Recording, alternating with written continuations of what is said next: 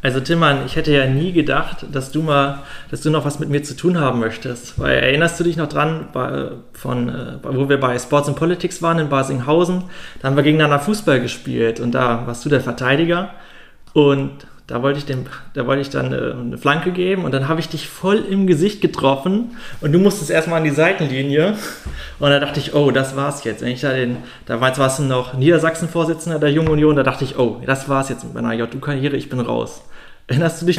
Ich erinnere mich da noch dran, äh, das waren immer heiße Duelle, aber äh, am Ende sind wir ja alle Stehaufmännchen und von daher muss man manchmal auch äh, abgeschossen werden, um danach wieder aufzu, aufzusteigen und deswegen ist, ich kann mich gut daran erinnern, äh, es waren auf jeden Fall witzige äh, Duelle. Wir haben ja damals morgens diskutiert über politische Themen und nachmittags gemeinsam dann äh, zum Fußballduell gebeten.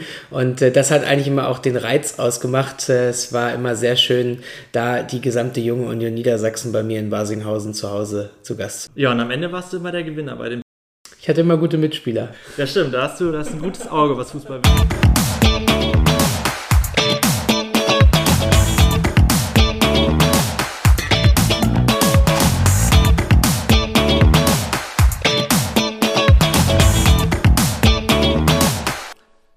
Willkommen zu unserer neunten Folge Stadtgespräch Langenhagen. Mein Name ist Maximilian Vogt. Abonniert gerne unseren Podcast ähm, auf den gängigen Streaming-Portalen und folgt uns auf Instagram und Facebook unter @julangenhagen und @cdu-langenhagen. Gerne könnt ihr uns auch E-Mails schreiben unter der Adresse podcast.cdu-langenhagen.de. Und heute haben wir einen ganz besonderen Gast dabei und das ist Tilman Kuban, Deutschlands Vorsitzender der Jungen Union und ähm, Bundestagskandidat für den Wahlkreis 47 in der südlichen Region Hannover. Und Tillmann ist tatsächlich auch der erste Gast, der bei Markus Land zu Gast war. Und wir hören jetzt mal rein, wie er in der Sendung dort vorgestellt wurde. Zu Beginn sehr herzlich einen Mann begrüßen, der gerade in aller Munde ist, weil er im Moment die CDU aufmischt, muss man sagen, wie es lange nicht der Fall war. Dabei sieht er so nett und freundlich aus, was aber kaum einer weiß. Dieser Mann war mal auf dem besten Weg, Fußballprofi zu werden. Das heißt, mit Blutgrätschen kennt er sich bestens aus. Jetzt soll er als Chef der Jungen Union die Chefin der Alten Union, sage ich mal, so derart provoziert haben, dass sie in einer nicht öffentlichen Sitzung richtig aus der Haut gefahren sein soll. Er soll nämlich die Führungsfrage gestellt haben, wie es so schön heißt. Äh, und an wen genau denkt er, wenn er sagt, in der Politik sind eine Menge Leute unterwegs, die häufiger auf ihren eigenen Vorteil bedacht sind. Herzlich willkommen dem Chef der mächtigsten politischen Jugendorganisation Europas. Ist so, ne? Der Jungen Union, Tilman Kuban. Ich freue mich sehr, dass Sie da sind. Herzlich willkommen in der. Also, unsere Zuhörerinnen und Zuhörer hören, wir haben einen besonderen Gast da und ähm, selbst äh, deine Fußballfähigkeiten haben sich rumgesprochen bis nach Hamburg zu Markus Lanz. Ja, aber das mit dem Fußballprofi, da, so weit war ich nie, äh, dass es so weit, äh, dass das nur annähernd in irgendeiner Weise dahin geführt hätte. Aber äh, Fußball ist etwas, was mir immer sehr, sehr viel Spaß gemacht hat. Ich war ja jahrelang Trainer, Schiedsrichter selbst gespielt, aber dann auch Nachwuchsscout für Hannover 96, äh, zwei Jahre lang, was eine wahnsinnig tolle Erfahrung war. Ähm, nicht nur im politischen Bereich die Talente äh, im, in der Jungen Union zu scouten, sondern auch gerade für den Fußball die neuen Per Mertesackers äh, und Waldemar Antons hier in der Region zu suchen. Ja, das ist wirklich äh, cool. Aber ich muss ehrlich gesagt nochmal zugeben, wir haben ja eben darüber schon gesprochen, ein bisschen was kannst du schon am Ball, das muss ich schon zugeben. Ja, gut, die, die Kondition war früher schon mal besser, aber äh, ist äh, technisch wahrscheinlich nicht ganz schlecht. Tillmann, wir müssen leider auch über äh, aktuelle Sachen reden, über das Hochwasser was es leider gibt. Ähm, da hast du was zu erzählen. Ja, ähm, äh, ich glaube, das waren wirklich bedrückende Bilder. Wir sind alle tief erschüttert, als wir das gesehen haben, wie Leute dort ähm, verstorben sind, teilweise auch Hilfskräfte ähm, den Fluten zum Opfer gefallen sind Menschen ihr Hab und Gut verloren haben. Und wir als junge Union haben uns deswegen in den letzten zwei Tagen Gedanken gemacht, wie wir darauf reagieren können. Und ich finde, dass es äh, nicht nur Zeit dafür ist, dass äh, man jetzt spendet, das ist alles richtig und das ist auch alles gut, den Menschen dort vor Ort zu helfen, aber es geht auch darum, anzupacken, mitzuhelfen. Und deswegen, wir haben im letzten Jahr als junge Union ja, als die Pandemie begann, die Einkaufshelden gegründet, äh, wo wir für Ältere, die zu Hause bleiben sollten, einkaufen gegangen sind. Und wir haben diese Heldenbörse, wie wir sie genannt haben, jetzt erweitert um die Hochwasserhelfer, ähm, die dann starten. Jeder, der sich registrieren möchte, kann sich gerne registrieren unter Hochwasser. Äh, hochwasserhilfe.dieheldenbörse.de. Den Link findet ihr. Den Link wirst du gleich nochmal einblenden. Genau, in, die, in den Show Notes. Er ist nämlich gerade, er ist nämlich gerade erst frisch online gegangen und ähm, wir werden da äh, alle, die bereit sind, mit anzupacken, mitzuhelfen beim Wiederaufbau, dann einladen und zusammenbringen mit Hilfesuchenden vor Ort sind da mit denen im Gespräch. Momentan sind da jetzt erstmal die Profis am Werk. Äh, da wollen wir nicht im Weg rumstehen. Da müssen jetzt THW ähm, und Feuerwehr und äh, die Unterstützung der Bundeswehr durch die Soldatinnen und Soldaten äh, erfolgen. Aber sobald es da an, den, an die Wiederaufbaumaßnahmen geht, dann wird die junge Union vor Ort sein und präsent sein und äh, Hilfe zeigen äh, aus ganz Deutschland und äh, wirklich vor Ort mit anpacken und nicht nur darüber reden. Genau, es ist jetzt nämlich nicht die Zeit, Wahlkampf damit zu machen, was dort passiert ist, denn das hilft den Menschen dort überhaupt nicht. Da ist jetzt nicht meckern, machen angesagt. Und wie gesagt, den Link findet ihr in den Show Notes und ich finde es echt cool, dass du dich da engagierst. Ähm, vielleicht kannst du ja mal erklären, was macht denn so ein, wie, was macht denn der Chef der mächtigsten Jugendorganisation Europas? Was macht man denn da? Als Vorsitzender der Jungen Union ist man äh, viel unterwegs. Äh, ich bin regelmäßig äh, in Deutschland unterwegs, vor der Pandemie noch ein bisschen mehr. Da war ich eigentlich immer so zwei Tage die Woche in Berlin und danach am Wochenende drei Tage in Deutschland unterwegs. Nebenbei habe ich auch noch gearbeitet, äh, weil der Bundesvorsitzende der Jungen Union ist ein Ehrenamt und äh, Deswegen habe ich äh, meine Stunden zwar bei den Unternehmerverbänden Niedersachsen reduziert, bin dort jetzt nur noch ähm, halbtags tätig, aber bin natürlich trotzdem noch zwei bis drei Tage die Woche im Büro. War dann zwei Tage die Woche in Berlin, um dort Gespräche zu führen mit den wesentlichen Entscheidungsträgern, wenn es um Themen ging, äh, wofür wir uns engagiert haben, beispielsweise jetzt beim Wahlprogramm, als es um die Frage ging, welche Themen wir vorantreiben wollen, beispielsweise auch in der Pandemie, als es um die Frage ging, welche Hilfen geben wir eigentlich äh, zum Beispiel Schülern, Studenten, äh, Auszubildenden. Bei Studenten haben zum Beispiel zwei Drittel derjenigen, die einen Minijob haben, diesen verloren, weil wir keine Messen mehr hatten, weil wir keine äh, Restaurants geöffnet hatten, weil äh, Veranstaltungen, Konzerte ausgefallen sind. Und da haben wir uns äh, extrem dafür eingesetzt, werben dafür, sind da die Lobby der jungen Generation. Und dafür ist es auch gut, dann manchmal in Berlin präsent zu sein. Und am Wochenende bin ich unterwegs in ganz Deutschland, um die Verbände zu besuchen, sie zu unterstützen. Jetzt war ich gerade letzte Woche eine Woche unterwegs. Äh, unsere jungen Kandidaten, wir haben 28 junge Kandidaten, die kandidieren für den Deutschen Bundestag, die aufgestellt worden sind in den Direktwahlkreisen in ganz Deutschland und da war ich eine Woche unterwegs, um sie zu unterstützen vor Ort in ihrem Wahlkampf, die Wahlkämpfer vor Ort zu motivieren, dass wir wieder rausgehen zu den Leuten, mit ihnen ins Gespräch kommen äh, und nicht äh, uns irgendwie nur verstecken zu Hause. Es ist jetzt Zeit dafür, wieder rauszugehen und mit den Leuten ins Gespräch zu kommen. Viele Leute freuen sich. Ich komme jetzt gerade aus dem Haustürwahlkampf, war heute Morgen gerade in Lehrte, genauer gesagt in Immensen, äh, in meinem Wahlkreis unterwegs und ähm, habe mit vielen gesprochen, die haben sich einfach gefreut, dass mal wieder jemand da ist, äh, um äh, mal das Gespräch zu suchen. Und genau das ist unsere Aufgabe jetzt, sich nicht zu verstecken, sondern rauszugehen zu den Leuten. Ja, äh, das kann ich nur bestätigen. Ich habe, ähm, also äh, kleiner Hinweis, wir nehmen hier gerade am Samstag, den 17. Juli auf, äh, 13 Uhr. Das heißt, ne, jeder, der die CDU Langenhagen kennt, weiß, samstags äh, ist immer Wahlkampfzeit auf dem Marktplatz. Da standen wir eben auch. Also wir sind bis zur Wahl jeden Samstag äh, von 9 bis 13 Uhr auf dem Marktplatz. Da findet ihr unsere Kandidaten, um mit denen ins Gespräch zu kommen. Und wir freuen, euch, äh, wir freuen uns, euch zu sehen. Und ähm, der Wahlkampf hat ja jetzt gerade begonnen und Haustürwahlkämpfe sind eh immer eine super Sache.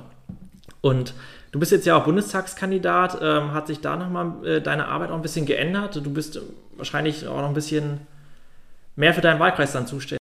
Ja, natürlich. Also es macht unheimlich viel Spaß. Äh, ich kenne die äh, Region ja ein bisschen, bin ja schon seit vielen Jahren Mitglied im Stadtrat in Basinghausen genauer gesagt seit fast 15 Jahren äh, bin ich Mitglied im Stadtrat und äh, deswegen natürlich auch viel unterwegs, war ja auch zur Europawahl schon ein bisschen unterwegs hier und äh, kenne deswegen einige, aber momentan lerne ich die äh, südliche Region Hannovers natürlich noch viel, viel besser kennen. Und ähm, deswegen bin ich, vorhin habe ich gesagt, zwei Tage in Berlin ähm, und dann drei Tage in Deutschland, momentan eher so drei, vier Tage in, äh, in der Region unterwegs und dann mal einen Tag in Berlin und vielleicht auch mal ein oder zwei Tage in Deutschland.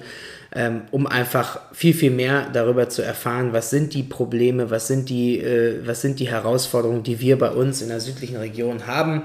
Die sind ja auch ähnlich zu denen, die hier in der nördlichen Region liegen. Wir sind ja eine gemeinsame Region Hannovers und äh, deswegen ist das, äh, ist das unheimlich spannend gerade, macht mir unheimlich viel Spaß. Und äh, war zum Beispiel gestern wieder den ganzen Tag äh, unterwegs, bin es nächste Woche, mache momentan so verschiedene Thementouren, weil ich das äh, äh, irgendwie erlebt habe, dass es mir schwerfällt, wenn man sagt, man startet morgens bei einem Termin irgendwie zum Thema Pflegeheime, danach geht man zur Automobilindustrie, wechselt zum Thema Handwerker und endet dann bei Landwirt.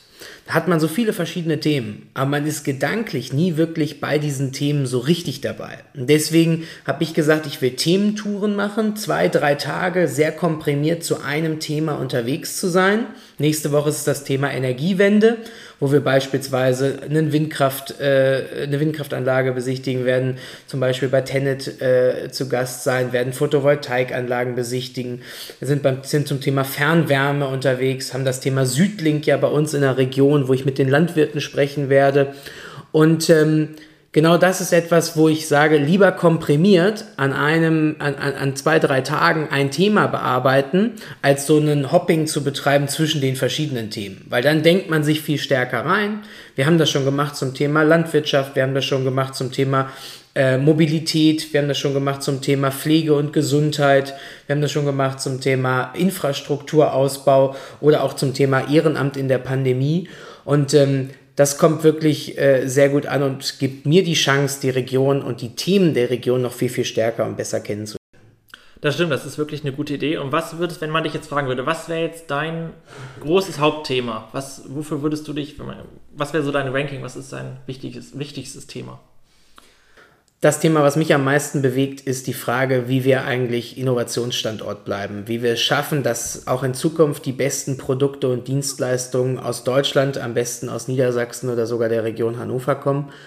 Und ähm, da sind wir momentan in einigen Bereichen hinten dran. Wir sehen einfach, dass von den 100 wertvollsten Unternehmen nur noch eins mit der Firma SAP in Deutschland steht, dass von den Top 30 Universitäten keine mehr in unserem Land steht dass wir bei den Forschungs- äh, und Forschungszentren, die wir haben, mit Helmholtz, mit Fraunhofer und Co., super, äh, super Wissenschaftler haben, aber dass manchmal die Vernetzung auch fehlt, dass das Ganze dann auch in die, in die Praxis kommt. Und daran will ich einfach viel, viel stärker arbeiten, dass wir auch in Zukunft unsere Arbeitsplätze erhalten können, weil die Innovationsförderung, die macht nicht der, ähm, der Beamte aus dem Prenzlauer Berg, die Innovationsförderung, die macht der Ingenieur hier aus Langenhagen oder der Maschinenbauer aus Cottbus äh, oder aus dem Sauerland. Da werden, da entstehen äh, die neuen Ideen, da entstehen die neuen Produkte und Dienstleistungen und die müssen wir fördern. Auf jeden Fall. Also wir haben jetzt ja auch in der Pandemie gesehen, ne? der beste Impfstoff, der kommt aus Deutschland. Und aber da hat man jetzt auch wieder gesehen, das war auch nur möglich mit einem Partner aus Amerika. Also kann es vielleicht sein, dass die deutschen Unternehmer da nicht so risikofreudig sind, dass man da eher ein bisschen zurückhaltend ist mit dem Risikokapital, was man ähm, da einsetzt, oder wie würdest du das lösen? Es geht vor allem auch um die Frage, ähm, wie können wir zum Beispiel dann auch so etwas hochskalieren. Die Entwicklung des Impfstoffs mit Ugo Schein und Özlem Türici ist in Mainz entstanden bei BioNTech, ein, ein Startup, was wir auch wirklich stark gefördert haben, wo wir auch bereit gewesen sind, auch als, ähm, auch als Deutsche zu sagen, wir investieren dort, dass diese ganze mRNA-Technologie ist ja, die ist ja schon über viele Jahre auf dem Weg gewesen, die Pharmaindustrie, die auch vielfach gescholten worden ist, hat sich aber trotzdem in dem Bereich immer wieder auch ein bisschen engagiert. Und dann ging es um die Frage, wie bekomme ich das hin, dass ich schnell aus dieser Forschung, aus dieser Entwicklung dieses hochtechnologisierten Impfstoffs es schaffe, den dann auch schnell in große Masse zu produzieren. Und da waren wir ehrlicherweise in Deutschland nicht aufgestellt. Da waren wir ehrlicherweise auch in Europa nicht gut genug aufgestellt. Und deswegen ist Pfizer dann gekommen aus Amerika und hat gesagt, mit uns geht schnell, zack, bumm, wir können durchziehen. Und wir haben erst darüber diskutiert, wie kriegen wir es jetzt hin, ein, ein Werk wie in Marburg äh, dann auch äh, zu ertüchtigen, dass man das dort auch machen kann. Lange über Kooperationen gesprochen und es hat sich sehr, sehr lange hingezogen. Und manchmal sind wir da aus meiner Sicht ein bisschen träge.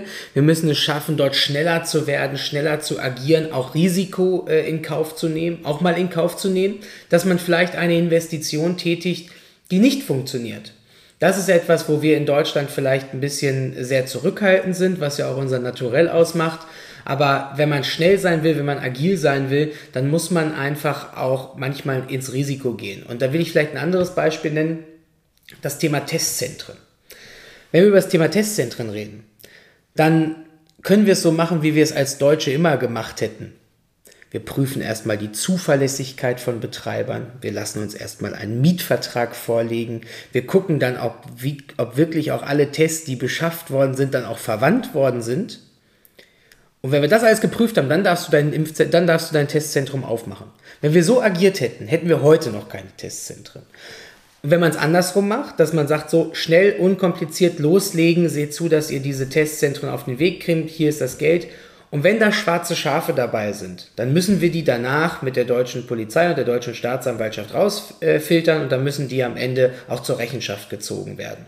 Aber dieser Weg, dieser bürokratische Weg, den immer zu wählen, nur weil man Angst davor hat, dass am Ende irgendwie eine große Zeitung mit vier Buchstaben eine Schlagzeile aufmachen könnte, das kann nicht der richtige Weg sein. Manchmal muss man unkonventionell handeln, manchmal muss man auch mal bereit sein, ins Risiko zu gehen. Das wünsche ich mir auch von Politik, auch von Entscheidungsträgern, auch wenn man dafür vielleicht mal eine schlechte Schlagzeile kassiert. Ja, da hast du vollkommen recht. Also das ist auch äh, ein Ratschlag, äh, den man auch definitiv in der Kommunalpolitik annehmen kann. Da ist nämlich auch immer nicht oft Zeit, um lange zu diskutieren, alle äh, Bedenken zu äußern. Also es ist klar, gewisse Regeln müssen immer befolgt werden, aber manchmal ist äh, Schnelligkeit vor Genauigkeit. Ich gebe dir ein kommunales Beispiel. Ähm, ein Bürgermeister hat mir erzählt, da gibt es einen, einen Trägerverein, die wollten vor der Eröffnung des Freibads in diesem Freibad ein Konzert machen. Das Freibad war noch leer, da war noch kein Wasser drin. Und äh, dann ist die Verwaltung zu ihm hingekommen und hat gesagt, also wenn du das machst und da fällt einer rein, ne, da stehst du mit einem Bein im Knast. Und er hat gesagt, nein, ich zieh's durch, ich mach's, weil ich will, dass dieses, dieser Trägerverein, dieser private Trägerverein dieses Freibads, dass die dieses Konzert machen können und dass wir dort für die Dorfgemeinschaft etwas Tolles erleben können. Das ist eine mutige Entscheidung. Wenn was passiert, hat der wirklich ein Problem. Aber er hat es einfach durchgezogen, weil er gesagt hat, es ist die richtige Entscheidung. Und das ist dieser Mut, den wir manchmal auch als Kommunalpolitiker aufbringen. Tillmann, ähm, dein Markenzeichen ist ja der Sneaker. Das ist auch auf deinem T-Shirt drauf, was du da verteilst beim Wahlkampf. Und äh, Hashtag Sneaker-Konservatismus ist ja schon viral gegangen, sage ich jetzt mal. Ich hier, also seht ihr jetzt leider nicht, aber ich trage Sneaker, du auch. Sag mal, wie bist du darauf gekommen? Hast du da vielleicht eine Geschichte zu erzählen? wie bin ich da drauf gekommen? Nee, das hat sich einfach so ergeben, dass ich gerne weiße Sneaker getragen habe äh, und die auch heute weiterhin noch trage, weil ich finde, dass auch ein, ein Symbol vielleicht für diesen Sneaker-Konservatismus ist, zu sagen, ähm, konservativ sein heißt nicht äh, rückständig zu sein oder einfach zurückzustehen ähm, und nur an alten, altbewährten festzuhalten, sondern Sneaker-Konservatismus oder moderner Konservatismus bedeutet für mich, dass wir auf Grundlage von Werten Politik machen und dass wir auf Grundlage von Werten ähm, diese Politik dann auch vertreten. Und äh, deswegen, ich habe das mal zusammengefasst äh, in einem Gastbeitrag, als ich gesagt habe, für mich gibt es ähm, vier verschiedene oder vier Begriffspaare, die zusammengehören, dass wir für Eigenverantwortung und Solidarität stehen, dass wir eben mit demjenigen solidarisch sind, der sich nicht selbst helfen kann, aber gleichzeitig auch sagen, wer eigenverantwortlich handeln kann, der soll auch eigenverantwortlich handeln, dass wir für Heimat und Hightech stehen, dass wir Entwicklungen wollen, dass wir Forschung wollen, dass wir neue Innovationen wollen, gleichzeitig aber wissen, dass wir in einer schneller werdenden Welt auch eben diese Heimat als sicheren Schoß haben. Für den einen ist es der, äh, die Heimatregion, für den anderen ist es die Familie, für den dritten ist es vielleicht der Freundeskreis. So dass wir aber auch auf Freiheit und Pluralismus setzen, dass jeder seine freie Meinung sagen kann, dass wir aber auch eine pluralistische Gesellschaft wollen, wo jeder seine wo jeder seine Meinung auch kundtun kann und nicht, wo es Cancel Culture gibt, wo Leute sagen, das darf einfach nicht mehr gesagt werden. Es gibt sicherlich Grenzen des Strafrechts, aber ansonsten finde ich, dass wir eine pluralistische Gesellschaft wollen. Das vierte Begriffspaar ist äh, der Zusammenhalt und die Sicherheit, dass wir eine Gesellschaft wollen, die zusammenhält, aber die auch Sicherheit schafft. Und das äh, ist etwas, was äh, wir, äh, was uns, glaube ich, auszeichnet, dass wir aufgrund dieser Werte Politik machen und wenn Neuerungen kommen, wenn neue Fragen kommen, dass wir dann uns diese Fragen stellen anhand dieses Wertekonstrukts. Ich gebe dir ein konkretes Beispiel. letztes Jahr gab es eine Riesendiskussion um das ganze Thema ähm, Hass im Netz, wo insbesondere auch Frauen angegangen worden sind und äh, den, die beleidigt worden wegen ihrer Weiblichkeit. Und ähm, an der Stelle finde ich, ist es ein klarer Punkt, wenn wir für die Sicherheit und Rechtsstaatlichkeit stehen als Union, als Konservative, dann kann es nicht sein, dass Leute sagen, die sollen sich mal nicht so anstellen, sondern wir stehen für Rechtsstaatlichkeit und deswegen stehen wir auf der Seite der Opfer und nicht auf der Seite der Täter. Und deswegen werden wir auch immer die Opfer unterstützen, wenn Frauen dort äh, angegangen werden.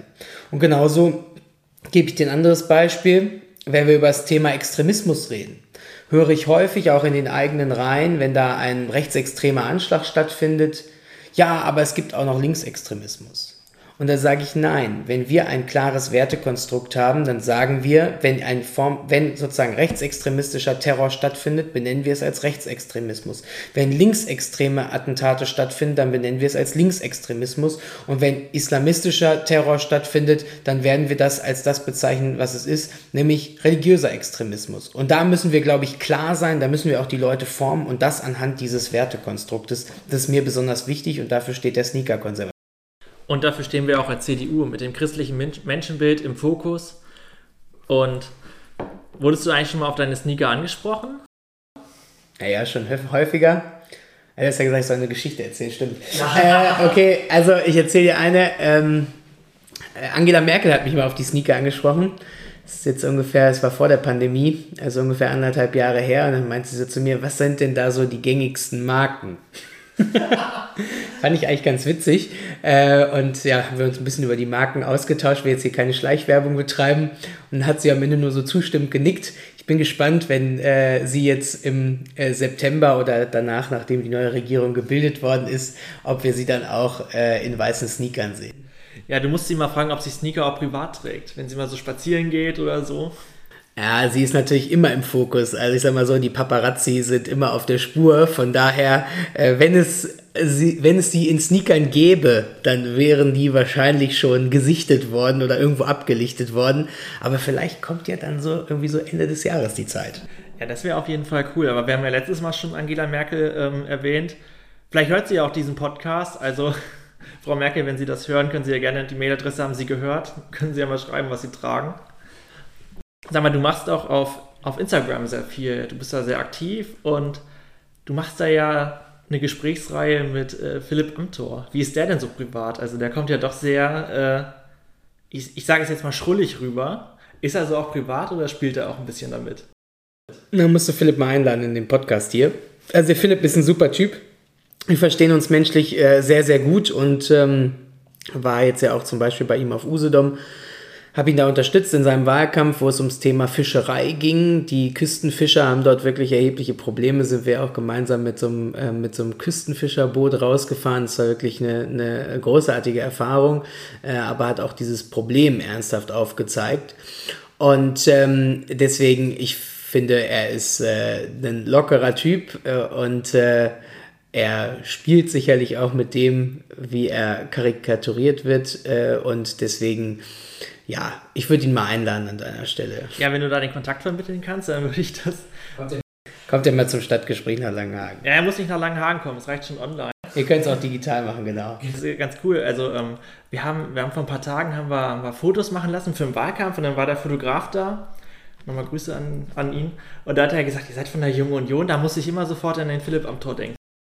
Ja, ja, Philipp ist da schon eine Marke. Ne? Das muss man einfach sehen. Und er hat halt wirklich auch gerade im Bundestag echt starke Reden gehalten. Auch diese Abgrenzung gegenüber der AfD, die er äh, dort gefahren hat und die wirklich entlarvt hat, das war wirklich sehr, sehr stark. Gerade im innenpolitischen Bereich ist er da schon eine große Stütze und eine große Unterstützung. Deswegen ähm, finde ich das sehr gut. Ja, er ist ein großartiger Redner. Irgendwie äh, vor ein paar Wochen hatte ich ein Seminar, da ging es um, um, um äh, quasi Rhetorik und da wurde, hat unser, wurde in der Uni tatsächlich ein Video gezeigt von einer Rede von Philipp Amthor, wo dann gesagt wurde, wie der die ähm, quasi ohne, ohne Manuskript quasi Wolli genommen hat im Bundestag. Das war, das war wirklich klasse. Ja, das kann er einfach. Er ist ja wirklich ein richtig guter. Ähm, da hat er auch, er ist auch, er ist einfach ein guter Jurist, hat gutes Fachwissen, ähm, auch an der Stelle, sie dann halt auch inhaltlich äh, zu stellen. Und das macht er wirklich extrem gut. Da muss man wirklich einfach sagen, Chapeau. Tilman, eine Frage, die ich hier auch ähm, so gut wie jedem Gast stelle, ist, ähm, wie bist du eigentlich zur Kommunalpolitik gekommen? Na, das war 2005. Der damalige JU-Vorsitzende in Basinghausen war ein guter Freund von mir, mit dem bin ich immer zum Fußball gefahren, zu Hannover 96. Na, siehst du schon wieder Fußball?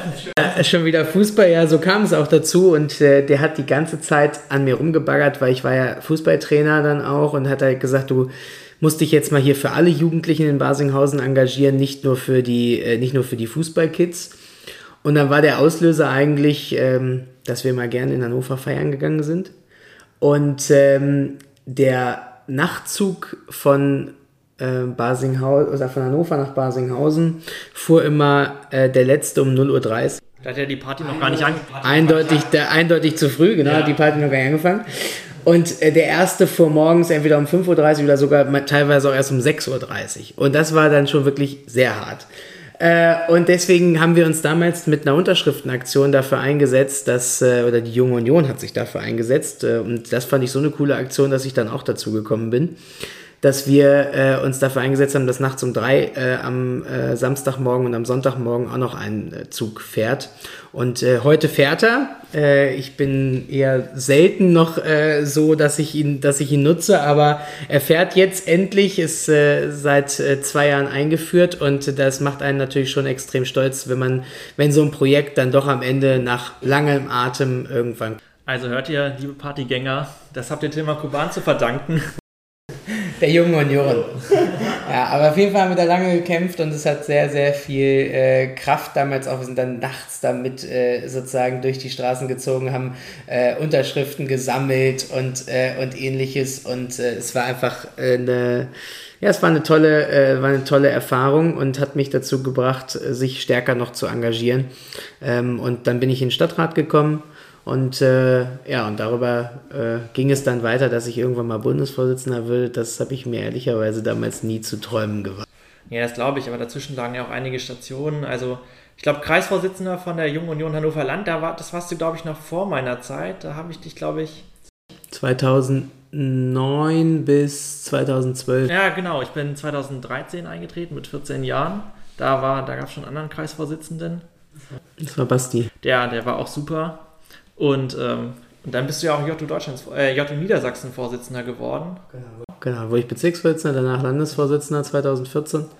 Äh, dann war ich fünf Jahre Landesvorsitzender und dann hat sich die Chance ergeben, das war so nicht geplant, äh, dass der Paul Ziemiak dann da äh, Generalsekretär von der Annegret Kramp-Karrenbauer wird und dann wurde dann auf einmal der Vorsitzende da frei und ja, dann habe ich meinen Hut in den Ring geworfen im Rahmen einer Kampfkandidatur. Wir sind innerhalb von ähm, 60 Tagen quer durch Deutschland gefahren, 22.000 Kilometer. Ja, das ist einmal um die halbe Welt, ne? So, das war schon wirklich sehr, sehr krass. Ähm, ja, ich habe in der Zeit 6 Kilo abgenommen, sind heute wieder drauf. Das musst du hier noch nicht erwähnen, das ist ein Podcast, das kann dich keiner sehen. Genau, vielleicht ist deswegen gut, dass jetzt wieder Wahlkampf ist, dann äh, kann man wieder, da gibt es halt mehr Stress, da kann man wieder was abnehmen. Äh, und ähm, von daher ist das, äh, was, das war eine wahnsinnig spannende Zeit, eine wahnsinnig nervenaufreibende Zeit. Ja, und dann bin ich gewählt worden in Berlin ähm, am 16. März 2019. Auch ein Tag, den ich wahrscheinlich so schnell nicht vergessen werde.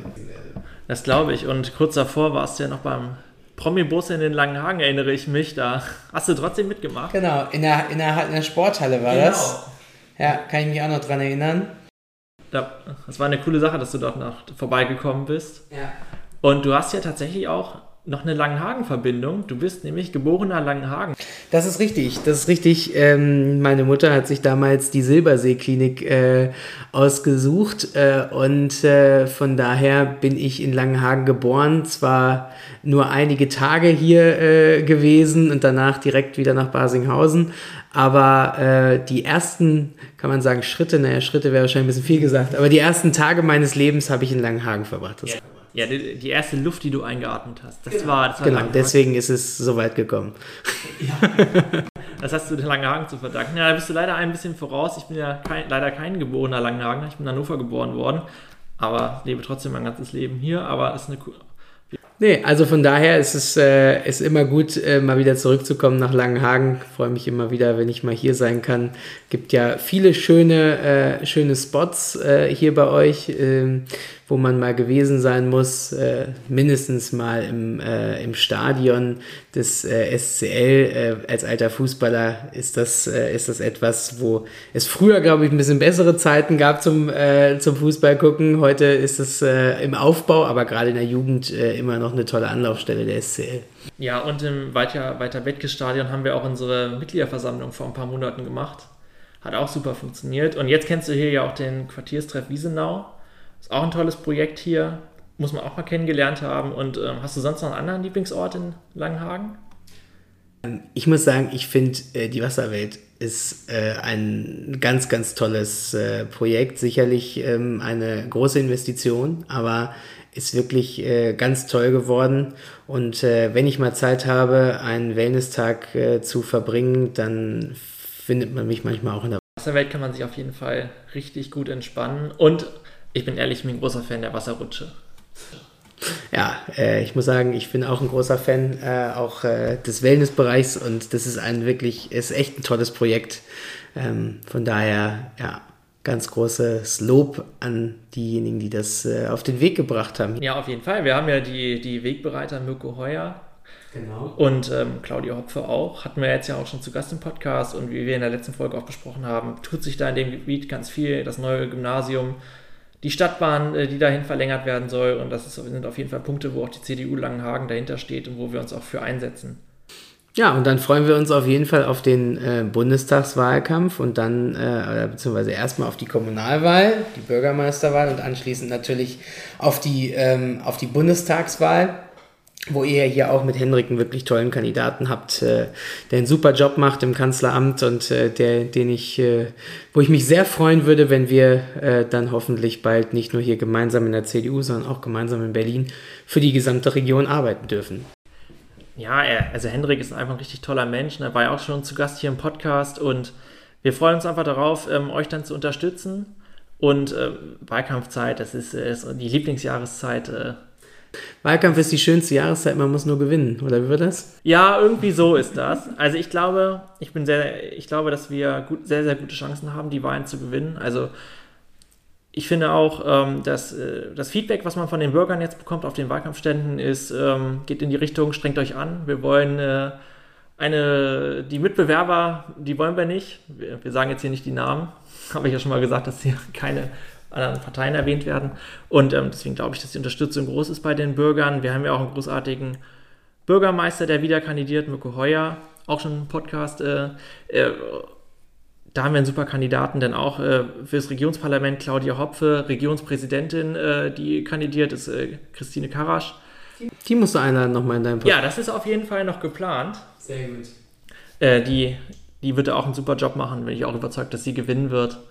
Und dann Armin Laschet mit unser, als unser Kanzlerkandidat, glaube ich, da haben wir auch eine gute Auswahl getroffen. Auch wenn manche da nicht ganz so mit zufrieden waren, aber am Ende muss man hinter ihm stehen, oder?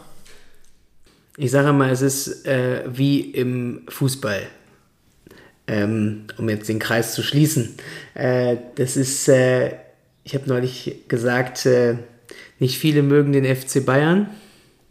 Manchmal gibt es auch einen Meister der Herzen aber meistens ähm, wird der FC Bayern deutscher Meister. Und trotzdem wissen wir, dass wenn es äh, in die Champions League geht, wir alle gemeinsam hinter der deutschen Mannschaft stehen. Und so ist es hier auch. Es gab vielleicht andere, die sich einen äh, anderen Kandidaten der Herzen gewünscht hätten. Aber jetzt geht es ums große Ganze. Jetzt geht es um die Frage, wer führt in den nächsten Jahren Deutschland. Äh, und äh, deswegen stehen wir alle gemeinsam hinter Armin Laschet und der hat unsere volle Unterstützung. Ich muss sagen, ich schätze Armin Laschet sehr als Menschen. Er ist ein wirklich ganz toller Typ. Äh, er bindet uns als junge Union auch ähm, da kräftig mit ein. Wir sind jetzt dabei, eine große Motivationstour äh, noch zu planen, äh, um wirklich dann auch ähm, nochmal rauszukommen. Ich glaube, gerade viele von uns haben Lust darauf, endlich mal wieder rauszukommen und Wahlkampf zu machen. Und äh, da sind wir mit Armin im Gespräch und äh, ich freue mich äh, da auf einen spannenden gemeinsamen Wahlkampf und dann hoffentlich einen erfolgreichen 12. September und einen äh, jetzt sage ich ganz uneigennützig, für mich noch erfolgreicheren 26. September. Äh, und natürlich, dass wir dann gemeinsam mit Armin Laschet und Henrik Hoppenstedt in Berlin arbeiten dürfen. Also wir wünschen dir da auch äh, viel Erfolg und ich denke auch, dass du wirst die Wahl da gewinnen. Da bin ich sehr zuversichtlich. Ja, Tilman, dann äh, bedanke ich mich äh, bei dir, dass du hier äh, nach Wiesenau gekommen bist in den Quartierstreff. Das war wirklich ein tolles Gespräch und ich bedanke mich auch bei unseren Zuhörerinnen und, und Zuhörern fürs äh, Einschalten. Ja, vielen Dank und dir, lieber Maxi, auch viel Erfolg bei deiner äh, Kandidatur hier für den Stadtrat in Langhagen. Da freue ich mich sehr, dass du äh, da antrittst und dass wir da auch zeigen, es ist Zeit für junge Köpfe. Ich bedanke mich da, dafür und ähm, wir hören uns beim nächsten Mal. Tschüss. Tschüss.